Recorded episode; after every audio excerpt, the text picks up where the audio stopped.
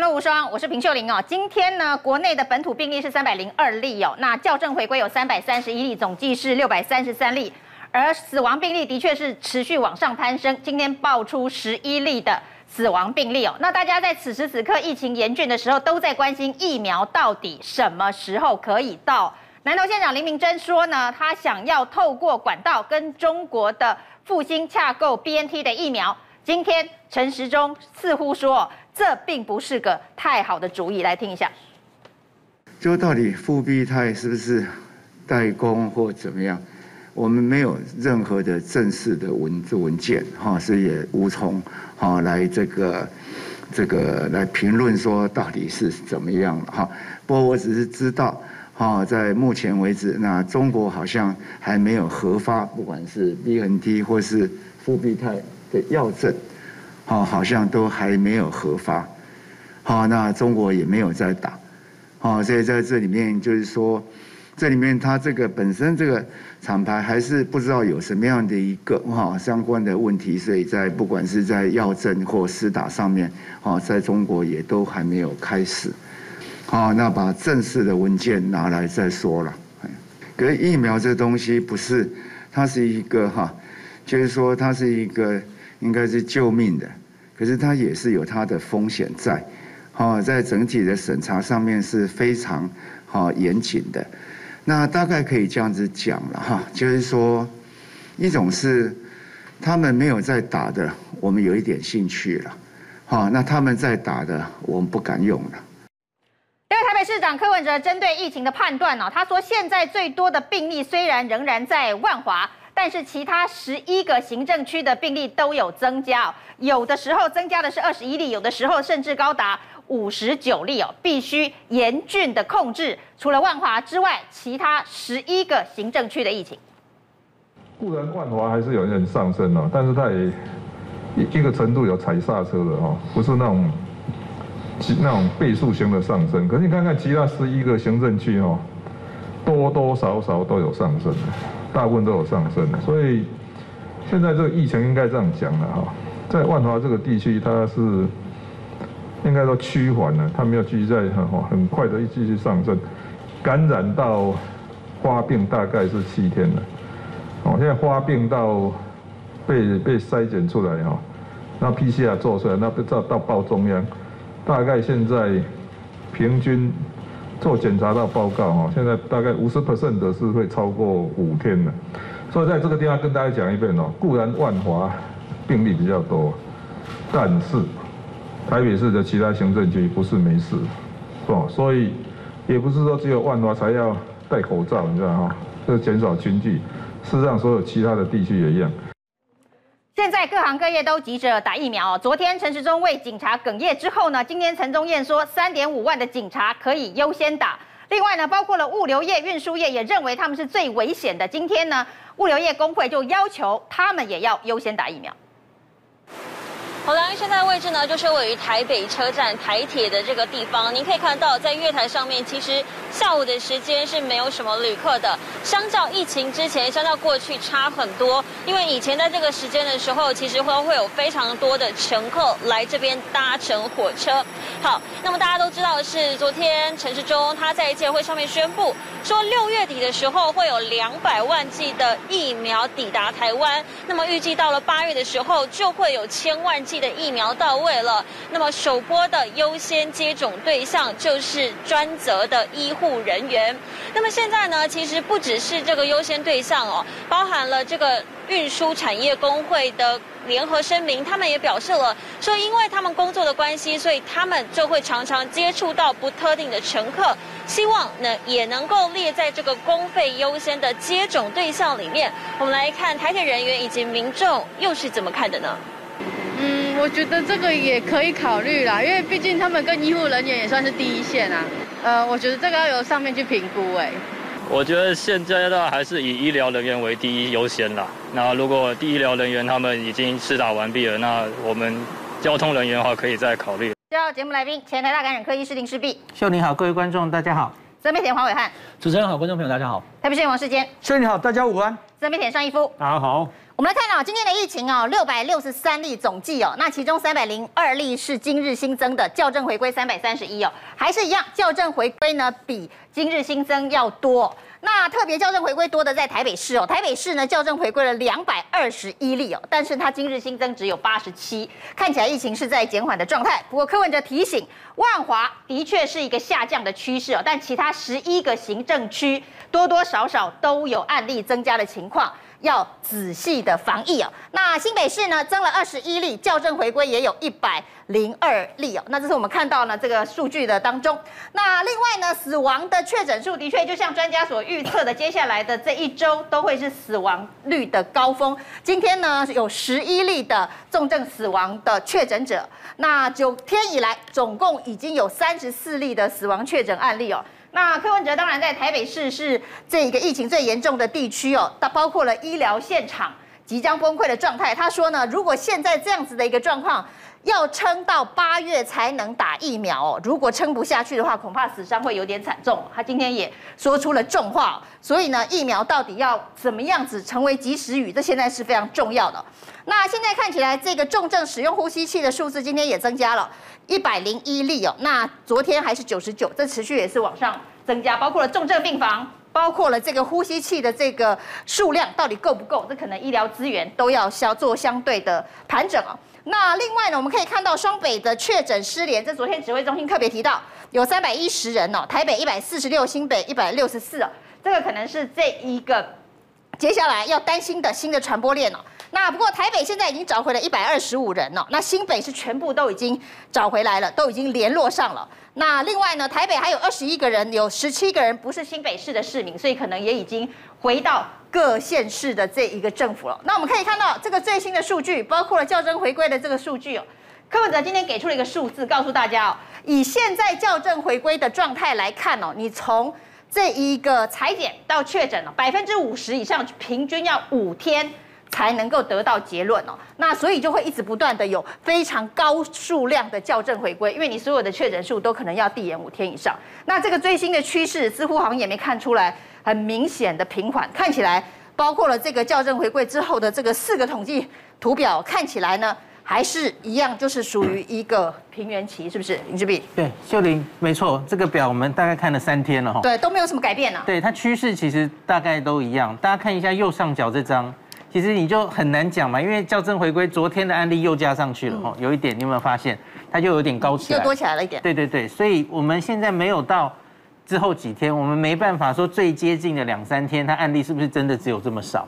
所以右上角不太能看后半的趋势，你只能看到前半哦，一飞冲天，然后就是十五到十七号。你说这个表格没有什么预测性的意思吗？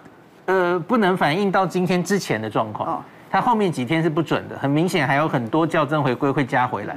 那右下角是尽量试着用同一个基准，就是它裁剪日为准嘛，哦，然后这样看起来哈，的确跟我们昨天看的一样哈，它这样补回去之后，好像就是到了一个高原期。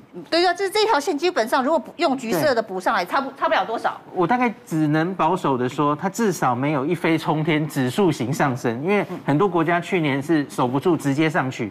那这里是还可以，可是问题是，就如同柯比说的哈，他现在我我也等了一阵子，就是台北市去别的行政区，其他十一个行政区，对，除了万华外，结果看起来不太妙了哈，他也他也都有一定的阳性率，所以如同柯比担忧的，他他早就已经出了万华，那出了万华之外的地方到底会流行成什么样？那就是要看我们阿林值可以降多少，那大概就是在二十八号之后会看到一定的效果。柯文哲今天告诉大家说，万华虽然整个看起来呢确诊数有稍微下降，但是呢这不代表整个台北市就已经比较相对安全，因为其他十一个行政区哦确诊数都在往上走哦。那最小的那一天是二十一例哦，最多的那一天是五十九例。那像已经有五十九例这样子的一个确诊者的话，你要做疫调都已经是相当困难，所以他要求呢要把整个台北市其他的十一个行政区也当作是像万华一样防疫哦。第一个当然就是口罩一定要戴好，不管你在哪个行政区，是不是万华。那今天呢，这一个指挥中心呢也推出了一个强化三级警戒的五大措施哦，这是在三级延长到六月十四号之后呢，今天所新颁布的紧急措施哦。外出全程戴口罩，没有戴口罩已经不要再经劝导就会开罚哦，就是不要再有这一个大家因为劝导戴不戴口罩而跟警察发生纠纷的相当的状况，反正不用劝导，看到你没戴口罩就开罚。另外呢，这个有关于八大行业哦，这所谓的不得营业行不得营业之休闲娱乐场所的问题哦，那这几天仍然持续非常的严重哦，不管是在这一个彰化、南投、桃园，好像都还是查到一些。八大场所营业的这个状况，他说违反者要严格的法办，包括了这个经营的业者，包括了这个职业的工作人员，包括了去到这个场所的消费者，三种人通通都要罚。那这是这一次所颁布比较加强版、强化三级警戒的措施。另外呢，所有的餐饮都要外带哦，不能内用。卖场跟超市呢，会加强人流的管制哦，呼吁民众少去多买，一次把它买足就好哦。那另外呢，结婚不要宴客，丧礼不要公祭哦，宗教集会活动全面暂停办理。那看起来这个三级的警戒在延长延长之后，好像又更严格了。那可是又告诉我们，这个疫情好像趋缓，这中间手段跟这个结果之间，好像是不是有一点点不一样？其实我看这个以今天来讲的话，因为校正回归的比今天的兵力更多，但是我不知道未来明天后天，它会不会台北市跟新北市校正回归的数目再加回来，其实也不少。这大家最担心的，因为我们都知道说，我们已经开始介入之后，其实说实在的，我觉得台湾比起全世界各国，我们自动自发、自我封城的那个状态其实是非常好的，但并不代表说病毒就不会散出去啊，因为我们在台北市跟新北市的筛检的动能是够的，可其他县市并没有筛那么多。那在四月的时候，我们也不知道万华已经变那样，可是后来我们现在知道了。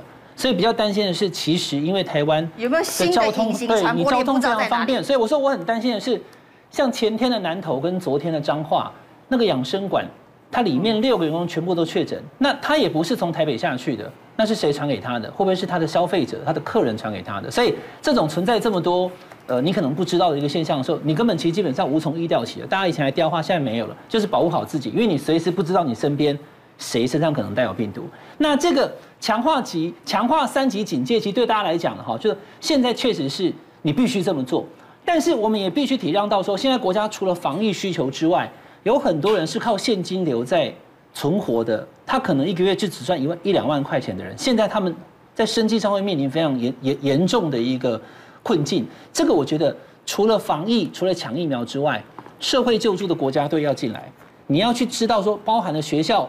停课往后延到六月十四了，有一些小朋友他是靠着营养午餐去果腹一整天，他可能家里有隔代教养或怎么样其他的问题。那我们现在防疫是最优先，可是社会救助的部分也要去注意，因为那会衍生其他的社会问题，还有治安的问题。不过这件事情从这个第一次的三级警戒就有人提醒，就提醒行政院。要处理社会救助的问题哦，因为十四天也是算对很多家庭来说是一个蛮长的时间。现在又强化三级，又再加十四天。那在第二波的强化三级之后，也还没看到行政院有比较完整的社会救助或是社会纾困的方案哦。那世间这速度脚步脚步是不是太慢？而事实上，我想行政院正在积极规划当中。那为什么看起来好像角度呃脚步稍微慢一点？可能因为上回。在去年的时候，我们纾困，即便是很认真做，可是还是有一些缺憾哦。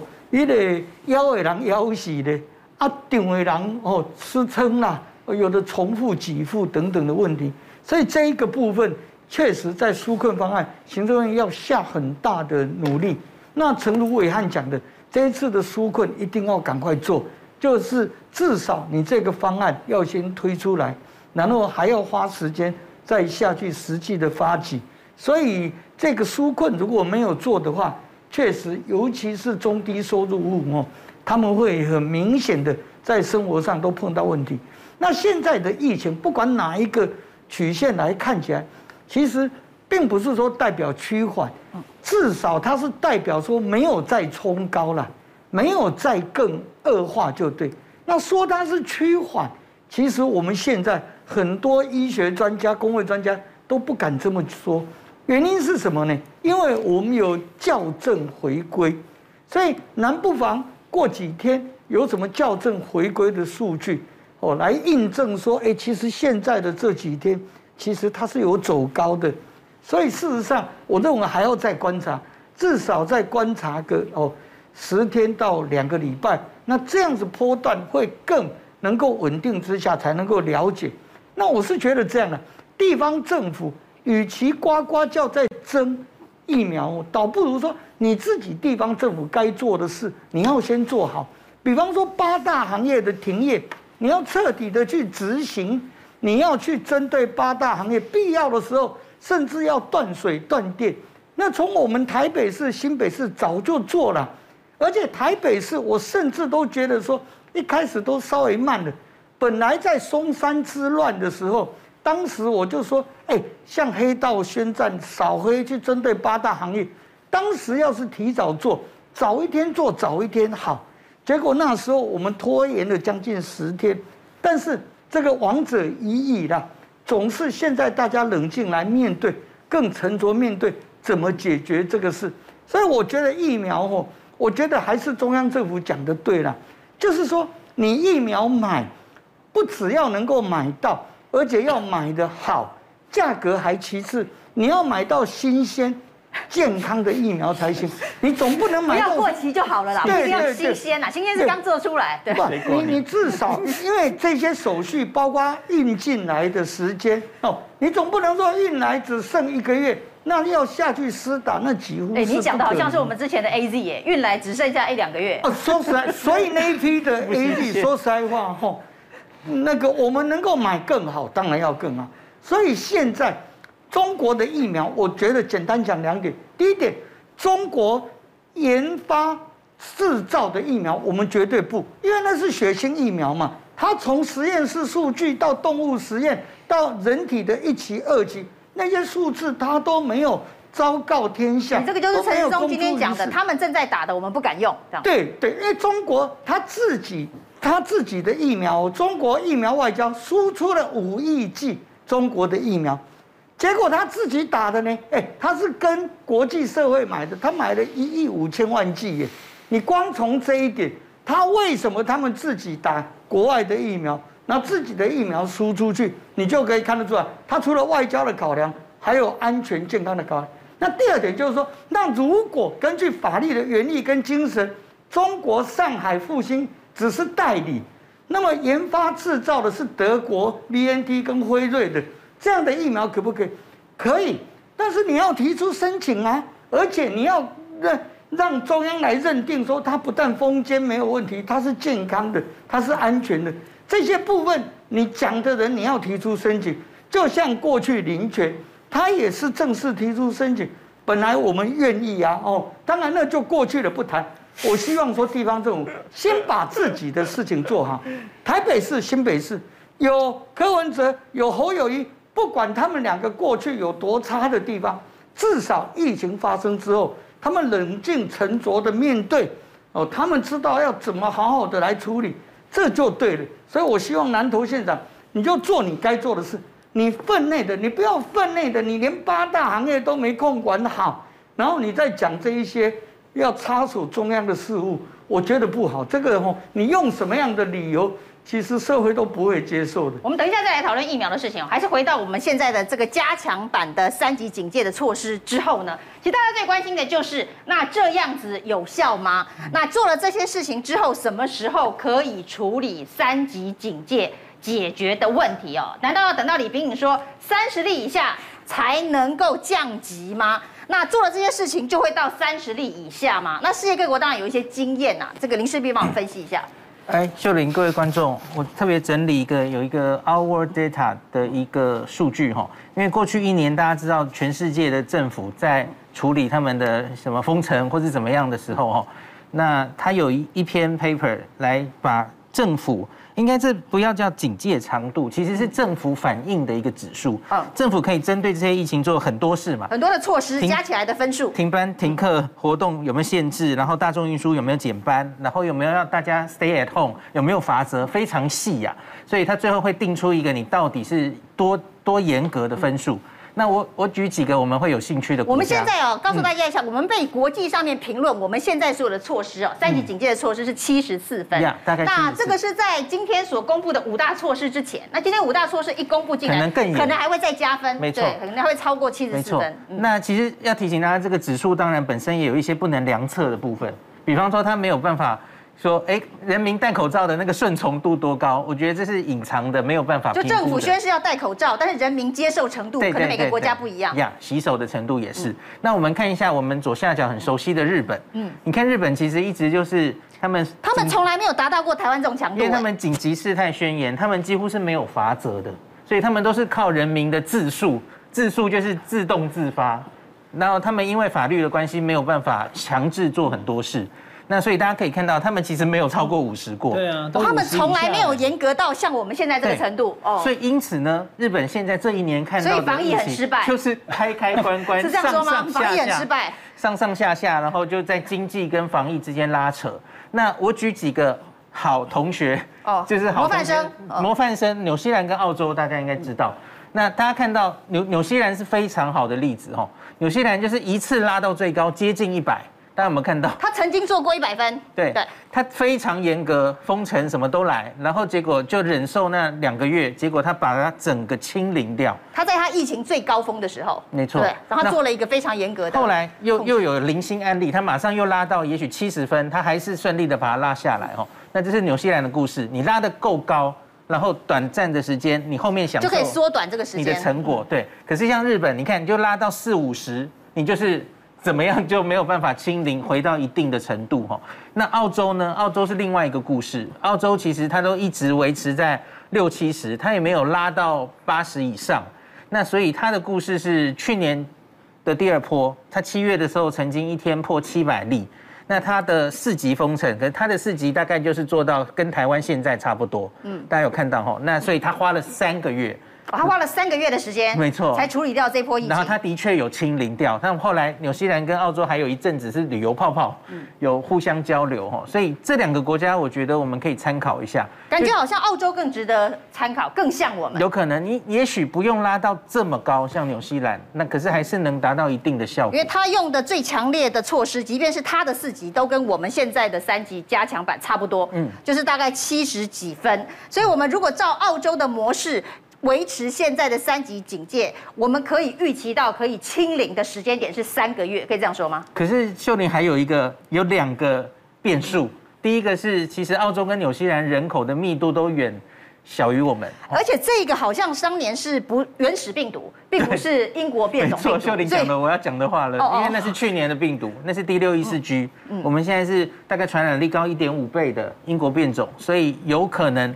你要拉到更高才能把它挡下来是有可能的。嗯，所以这个如果照这个潜力的建议来看的话，我们是不是应该要拉到更高才有可能清零？假设我们社区要清零的话，我们可能第一个不能够再用之前澳洲的这个标准，就是跟我们现在差不多一样的标准，否则我们就不要期待社区会有清零的一天。就是。那另外呢，如果我们要用这样子的标准持续下去，澳洲当时花了三个月清零，假设我们真的也要用同样的方法，我们可能不止花三个月，没错，能解决这个问题。要不就是用时间去换。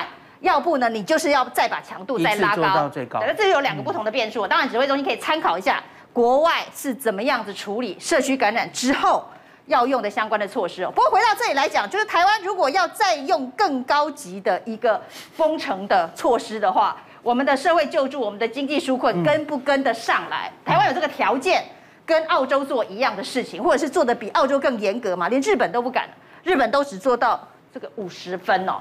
所以上公，你看指挥中心这个时候是不是仍然在考虑经济跟防疫之间的关系？我觉得经济哦，经济也没什么好考虑了。如果持续下去的话，那我们的经济今天讲一句白一点的话，我们现在看到我们很多的，甚至于说世界都需要了我们国家的企业，目前为止还没有很严重。但是你持续让它下去的时候，你能担保说他们不会被波及吗？你你没办法担保的话，你说台积电晶片，啊，你你最简单的嘛，你你如果你没办法担保的话，那你就只好抓眼了嘛，这没什么好谈的嘛，哦。然后第二个就是说，刚才一直在谈这个问题，纾困的问题，哦。我觉得我们过去一年以内，我们之前也进行过纾困，哦，但纾困我是有点意见的，一些呃。财团背后有银行的，有什么的，然后你纾困的时候，他有你纾困的题目，他提供申请，你也要先给他，你也要给他，但是你这一次的这么严重，就是他的已经升到三级的时候，未来你纾困是不是先从基层开始纾困起？就我们的呃比较像小吃店啊、餐饮业这些的，照顾中小企业嘛，先优先好不好？有一些大财团的那一些，你大财团里面有饭店、有有有有银行，有什么？你他申请，你一定要优先先给他吗？你是说要先救助最弱势？对，我觉得这个是一个，因为你大企业里面，你大概叫他撑个三个月，他撑得住；但是你叫那一些市井小民撑三个月，可能撑不住。撑不住以后，你要料想到引发的社会问题哪一个大？当然是基层的社会问题会比较大，所以拜托，因为五月三十号还是三十一号，立法院就要那个六千多亿的纾困就要给他过了，所以拜托你那个纾困的次序、次第，还有尽量的快。其实上一次的纾困，我朋友呃有去申请，都还蛮蛮称赞的，就是它的速度非常快，申请没几天符合标准。纾困金就下来了，我觉得第一个速度，第二个考虑的优先次序哦，然后我觉得刚才我们谈到说，呃，疫情的问题，两个月、三个月、一个月哈，刚才那个呃，所以澳洲经验来看要三个月，势必有讲啊哈。但是我觉得一件事，别人三个月，我们是三个月吗？关键一件事，我们的筛检量能够不够？嗯嗯。我们的筛检量能够不够？举一个例子来说，美国很严重的时候，加州很严重的时候，一个加州大概含周边的区域里面，大概两千万人，比台湾人还少，两千万人，他一天筛检多少？他的量能可以到二十万，二十万，一个加州就筛二十万。看到那他的量能是可以可以到二十万哦。嗯，他是 PCR，那我们现在 PCR，比较快筛，我们现在是，我们现在是一万六哦，不是，我们现在是一万六哦。当你要封的时候，进行快筛的时候，我们量能足以不足以去达到配合整个你要加强强度的那个量能，嗯，那也是一个问题啊，那也是一个问题。所以我们的指挥中心现在不是说要增加量能吗？要快速增加量能吗？嗯，为什么？因为你从国外的例子来看，不管韩国、不管美国、不管日本、不管他们，他们在瞬间把那一个快。那个筛检就就 PCR 不是那个快筛，是 PCR，它 PCR 的量能一下子是用几倍、几十倍往上拉上去的。刚说的对，我们做得到做不到？如果我们量能如果做不到，那你的筛检过程当中你做不到的，换言之，如果有人被感染，你的筛检量能不够，他依然在外面活动，就是你永远跑最跑不赢病毒了。所以。能够那个强度到什么地步？它的关键里面不是只有说你的强度多少，刚才说那一些多少多少，为什么要回归校正？就是我们的量能不足嘛。如果我们量能足的话，每天都做完的话，哪有什么回归校正的问题嘛？对，嗯。所以回归现在百分之五十以上都要 delay 五天以上。你你就看到刚才势必也讲嘛，所以当你一直回归的时候，你的失真程度或是什么，你抓那个状况会。判别上面可能会有一些跟实际状况会有落差嘛，所以很多事情过去我只能这样说，过去我们一年在防堵疫情做得太好，我们相关的有一些阴影的东西是没有来得及做，所以现在一旦大爆发，你现在做，可能对我们要舒缓疫情的时间。要比其他国家的例子来说，可能要拉得比较久。就前面一年半的时间，在筛减量能这部分哦，没有做超前的部署。那现在开始要急起直追，所以整个时间可能会拉得更长哦。那刚刚大家讨论到纾困的问题，昨天在网络上最热议的一条新闻是哦，听到三级警戒要延长两个礼拜哦，有的公司呢居然就当场宣布全员解散。那老板之前员工说没办法撑。那么久了，所以也提醒政府，对于这些经济弱势的中小企业，在纾困方案上面要特别优先考虑哦。先进广告，大家好，我是平秀玲。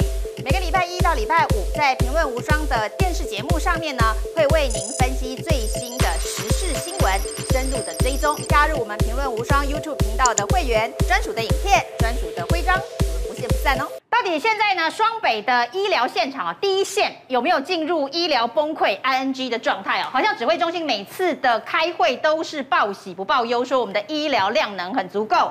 我们的筛检量能也很足够，我们很多都很足够，是真的是这样子吗？台北市的联谊公会呢发出了求救信哦。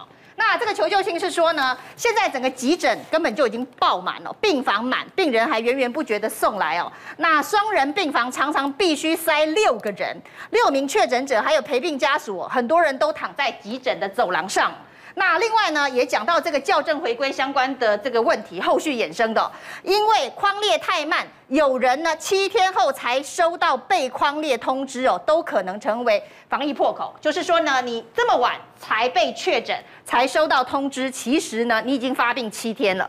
那感染资讯不明哦，担心会造成院内的群聚哦，因为院内的资讯严重不透明，有同事确诊，但是主管没有告知其他员工，同办公室有五名的员工就一起感染了。那另外呢，也呼吁说要有固定的人力。不是调训练不足的无效支援哦，因为现在人力实在太吃紧了，所以呢，不管你是哪一科的，通通被调去急诊室了。那这个对于急诊人力来讲，不见得是好事哦，因为你没有受训，没有固定，你这种流动式的支援，搞不好还会造成交叉支援，造成扩大感染，这都是目前联医所遇到的问题哦。那这件事，当然台北市长柯文哲也跳出来呼吁指挥中心哦，说中央指挥中心不要每次都看数字说话，出来告诉大家。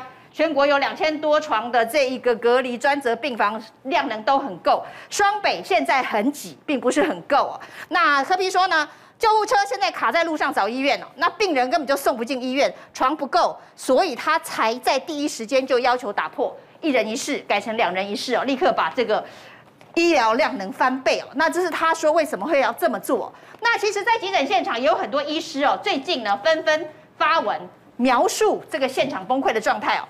那这个北医的胸腔内科的医师苏一峰说，他现在啊遇到快筛的民众就会说，我告诉你两个坏消息哦，你的快筛的结果是阳性哦，但是呢我们的医院跟检疫所没有空房，所以你要自己回家休息啊，这是两个坏消息。那另外星光的急诊科医师说，他在这个医疗现场看到一个现象，就是我们前几天讨论过的这个快乐缺氧、隐形缺氧的现象。他说呢，要提醒大家，不管你是在检疫所或是在专责旅馆。你的血氧浓度如果小于九十四趴，都是非常严重的事情，要立刻送回医院。因为他在急诊呢，看到有一个无症状的阿伯啊，自己跑来这一个就诊，那还可以跳跨越红龙，就是体力还看起来蛮好的。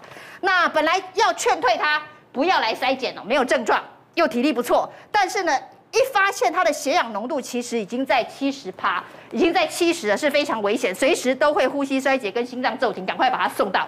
重症病房哦，那另外有一个医师也说呢，有一个老太太哦，因为气喘送进了急诊室，到院前量测血氧浓度居然只有百分之三十五，意识却很清楚，重点是在意识却很清楚，血氧浓度只有三十五趴，意识应该已经是蛮模糊的，为什么他意识还很清楚哦？最后面临是否要插管？的问题啊，那儿子说这个妈妈年纪大了，不要受苦，最后是在通话中跟妈妈告别啊。但是当然都是在急诊现场一些比较令人难过的故事哦。不过血氧浓度三十五趴，意识还能很清楚；血氧浓度七十趴，还能够行动自如，跨越红龙。这到底是什么样子的一个病症？会是这样？就这两天我们讨论好多那个甜蜜缺氧。然后隐形的缺氧，那我回去念了很多书，它其实就是去年五月欧美疯狂报道那一阵子报道还蛮多的，特别就是有比较耸动的报纸把它写成这这是一个很诡异的现象，就如同我们这几天媒体都在报，也有很多医师在提这个现象哈。可是我后来去找后续有没有人追踪说，哎，这到底发生比例多少？是有多严重？然后到底是什么机制？哈，已经经过一年了，好像没有什么特别的结论。那当时有很多猜测，有可能是血栓造成的，可能是血管炎造成的，有可能是影响眼脑的呼吸中枢造成的。可是后来都没有验证，所以我觉得我们就是小心，知道有这种现象。那我知道这几天就造成了那个量测血氧的疯抢哦，大家都去团购抢购血氧机，对对对，买都买不到了。这个其实反映另外一件事，就是刚刚那个苏一峰医师说哈，你即使现在确诊哈，没地方去，我我觉得真的是可能到了一个时刻，我们要很考虑，不要说方舱两个字啊，就是你一定要有一个地方是能集中收治、集中管理的轻症跟无症状的地方。而且，假如像照我们现在的步调，我们是去征用，比方说旅馆，呃，一个一个旅馆征用过来，可是它它有问题嘛？因为不是有一个人在一人一间，然后结果出事了，也没有办法及时侦测，因为你旅馆理论上这里要有医护人员进驻，而且你应该要有监视器。你看得出来，他们他到底在里面有没有？但是你要多少医护才能够去监测一个五百多间的房间的旅馆？对，好像也蛮困难的。没错，所以比方说，我们其实世界各国、欧美都发生过，他就征用一个，比方说一个体育馆、一个展览会场，就在那边直接就你是隔个帘，然后就通铺。所以，比方说你可以容纳三四千人，那你原来征招旅馆，你可能征招四五间旅馆，你才能容纳这四千多人。而且你要好几组医护，可是那这样子，你假如是同一个地方，那就方便侦测，你也不需要没有什么监视器的问题，大家都可以一起集中管理，可能会比较有效率。那我们看到这个联医的这个求救信哦，那代表说这个联医的现场是不是已经到了这个紧绷的极点？是有很多问题，现在不处理的话，可能就是所谓大家最担心的叫做医疗崩溃这件事会发生。有的，有的，这个哎，我觉得很。感叹是这过去一年，我们都是在国外的报道看到这些种种现象，比方说救护车，然后不知道要送哪个医院，因为都满了，然后医护人员在医院里种种发生的这些，不管是被传染或是根本没有病床，然后要照顾别的病人混照顾的这种问题层出不穷。那我真的觉得就是轻中轻症跟重症分流，然后轻症这边我们一定要找到一个机制。让让轻症有地方可以去管理，欧美有时候就是放弃了啊，他就说你就待在家里，就一句话，他也不帮你找地方。可是待在家里这真的有点困难了吼。我们台湾很多房子又没那么大，你根本不可能跟家人好好隔离。那有一些人也没有那么好的工位的知识，知道我要怎么侦测我自己，然后。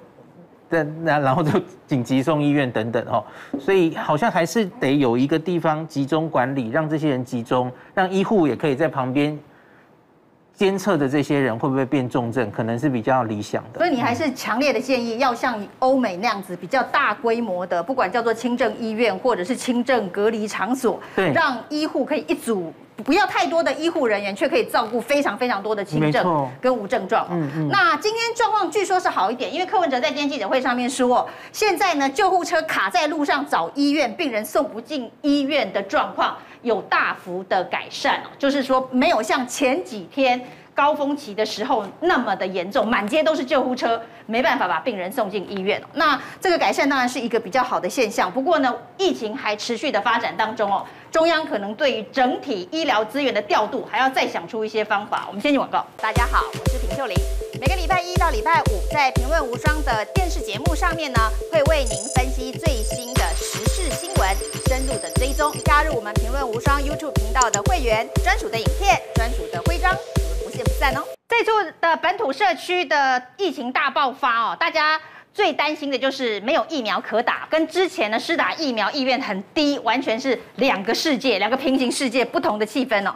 那现在呢，抢疫苗抢到南投县长林明溱说，可不可以拜托让地方政府也可以去采购疫苗？那这件事情呢，林明溱是昨天说他已经准备好两千五百万的预备金。要跟大陆采购三十万剂上海复星代理的德国 BNT 疫苗。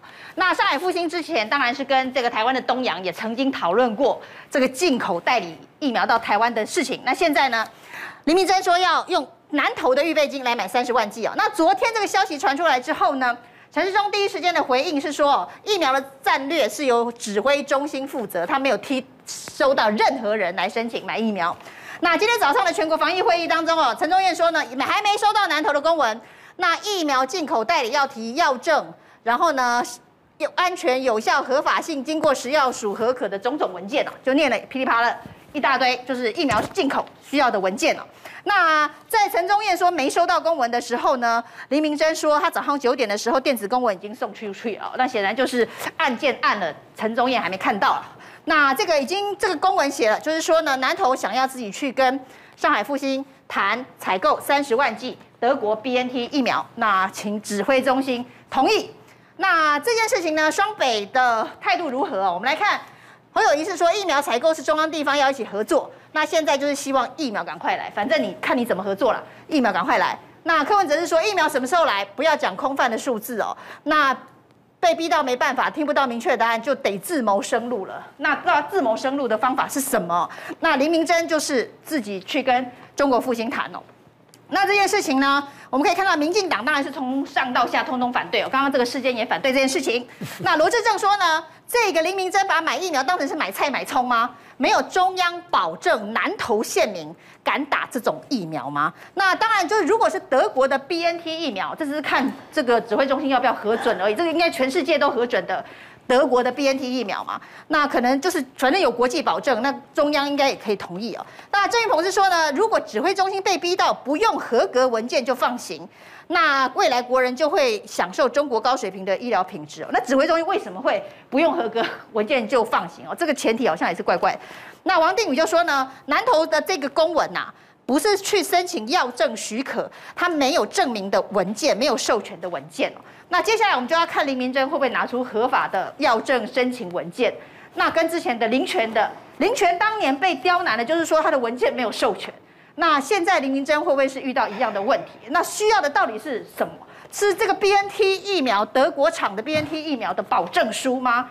如果是这个东西的话，应该德国 BNT 有拿得出原厂保证吧？我看谈这个话题，我觉得很无奈了哈。但是先跟大家讲答案哈，就说林明真哈，你修都没修啦。啊，刚刚蔡总统已经定调了，就是这个事情哈，攸关国人健康的所有过程、所有的程序以中央统筹采购为准，所以不用了。但是我是觉得，我先跟大家讲一件事情啊，两个问题而已。第一个，林明真现在要去跟上海复兴买那个疫苗，跟去年林泉东阳要买的疫苗是同一个东西吗？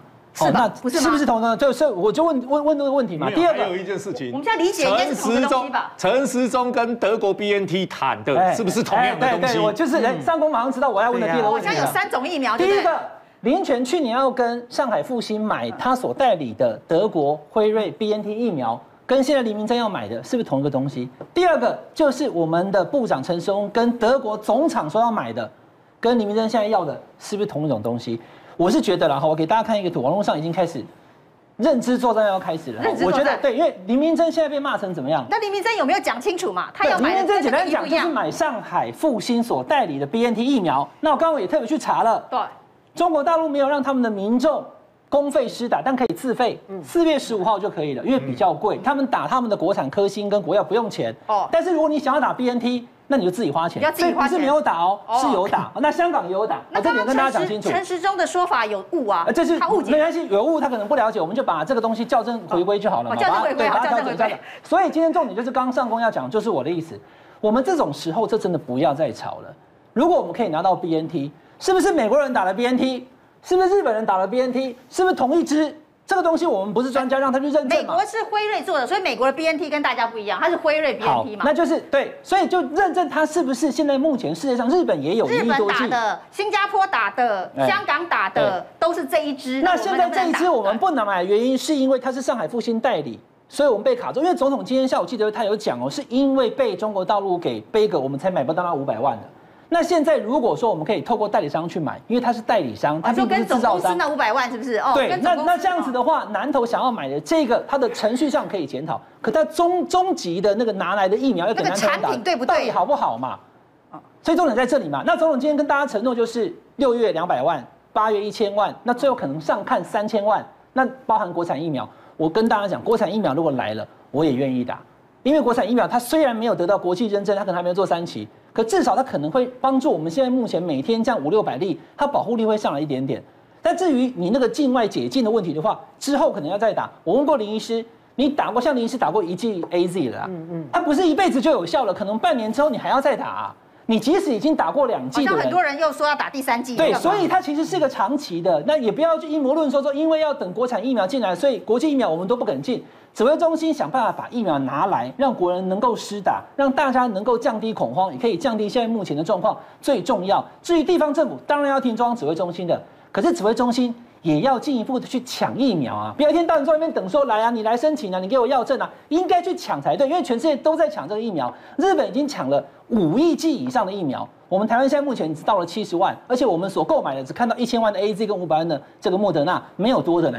那我们要想办法啊，我们只对外买一千，莫德纳我们买五百万，听到了还没到。对，我的意思是说，秀玲姐量，日本买了七亿剂的疫苗，有一点二亿的 AZ，它暂时先不打。量是比他人口还要多三倍、四倍。那个暂时不打的不能先。那我们两千三百五十万人，以人口数来讲，我们的量有买到四千万剂吗？没有，我们现在只买了一千五百万，一千万的 AZ 跟五百万的莫德纳。所以我是觉得说，以现在目前的状况，先把量买足了再说。所有国际认证 COVAX 可以的疫苗，我觉得都应该去买。现在当然就是数量最重要了。那如果说呢，中央认为林明珍买的这个疫苗可能会有品质的问题，我觉得他可以主动跟林明珍联络。你买的这批疫苗是什么样的疫苗？是德国 BNT，是新加坡在打的，是日本在打的，是香港在打的那款 BNT。如果是一样的产品的话，那我们大家就一起想办法把它买进来。嗯嗯、那这就是一个好方法嘛。不管是三十还是三三百，一起想办法把它买进来，这是一个比较正面、主动、积极的做法。因为呢，真的是全世界在抢疫苗，台湾里头呢也是全县市都在抢疫苗。今天呢，台北市卫生局告诉大家说，我们他们手上的疫苗一瓶都没有了，就是之前的 AZ，现在一瓶都没有，全部打光光。然后呢，接下来的四十一万的 AZ 疫苗呢，只分配给台北二点二万剂哦，那只能打一点一万人。那北市卫生局说，他们至少前线的医护就要三万四千剂才够。那高雄也说，他的疫苗现在剩不到百瓶了，那只能由医护继续来打。那桃园也今天也跳出来说，他要这个四十一万剂的疫苗里头呢，让他们三点五万的桃机的人员先打。那今天早上陈宗彦说呢，昨天陈时中为警察哽咽哦，所以呢，接下来。警察的三点九万人也要先打这四十一万剂啊！那我们刚刚看到这个运输工会说呢，这一个运输人员也是防疫第一线，所以也要先打疫苗。那大家当然看到美国现在疫苗的施打的比例很高，连好事多，美国的好事多都能够直接去打疫苗了。就是呢，这个辉瑞、莫德纳、娇生你自己选啊，你到好事多之后想打哪一剂就告诉他我要打哪一剂哦。那美国会不会是我们寄希望的来源？不过今天 AIT 的处长。丽英姐似乎不是给我们太好的消息，说台湾的确诊跟世界相比都很低啊，那有信心台湾可以自己控制疫情哦。那美国的疫苗的派送准备计划，就是拜登要试出来的准备计划，还在研拟当中，有没有你台湾？台湾占多少并不知道。那这件事情呢？AIT 这样回答，陈时中说那是他个人意见，不代表美国政府，是这样子解读吗？上公啊，AIT 处长不代表美国政府，是不是因为他要卸任啊？A A I T 的处长不代表美国政府，啊、代表美国意见，他个人意见啊，不可能。那那个那个，我们的在外面的大使也可以代表个人意见吗？我觉得他这种说法，就 A I T 邝丽杰的说法，丽英杰的说法，其实就是讲实话嘛，就是到底呃生产的或是拜登说的两千万剂，到底要。分送到到哪一些地区，他可能真的还在研拟，研拟一些我要到哪个国家怎么送怎么样怎么样什么时辰怎么样，也可能真的是如丽英姐所说的，还在运送的准那个标准过程当中了。但是我觉得丽英姐并没有告诉我们说，那两千万剂到底有没有没有分配到。其实这个才是他说有信心台湾能够自己控制疫情啊啊，有信心台湾确诊在全世界比都算很低啊。我我觉得一件事情啊，就你拿来跟美国当初的防疫这样子，或是跟其他国，当然相对情况说是好的啊，但是问题是疫苗到最后还是最终决定你这个国家。群体抗体里面可以不可以把这个疫情里面可以压到最低，不会像过去这样严重，动不动这叫流感一样嘛？你流感疫苗大家打的都有一个呃群体抗体以后，它的散播能力跟什么就会降得很低嘛？那问题是你现在一直不来，你今天看到的状况，跟你明天看到的数字，跟你下个礼拜看到的数字会一样吗？到底是往上还是往下走？很多医生，很多的医学的医生都说不确定的状态之下，那疫苗相对。大家好，我是平秀玲。每个礼拜一到礼拜五，在评论无双的电视节目上面呢，会为您分析最新的时事新闻，深入的追踪。加入我们评论无双 YouTube 频道的会员，专属的影片，专属的徽章，我们不见不散哦。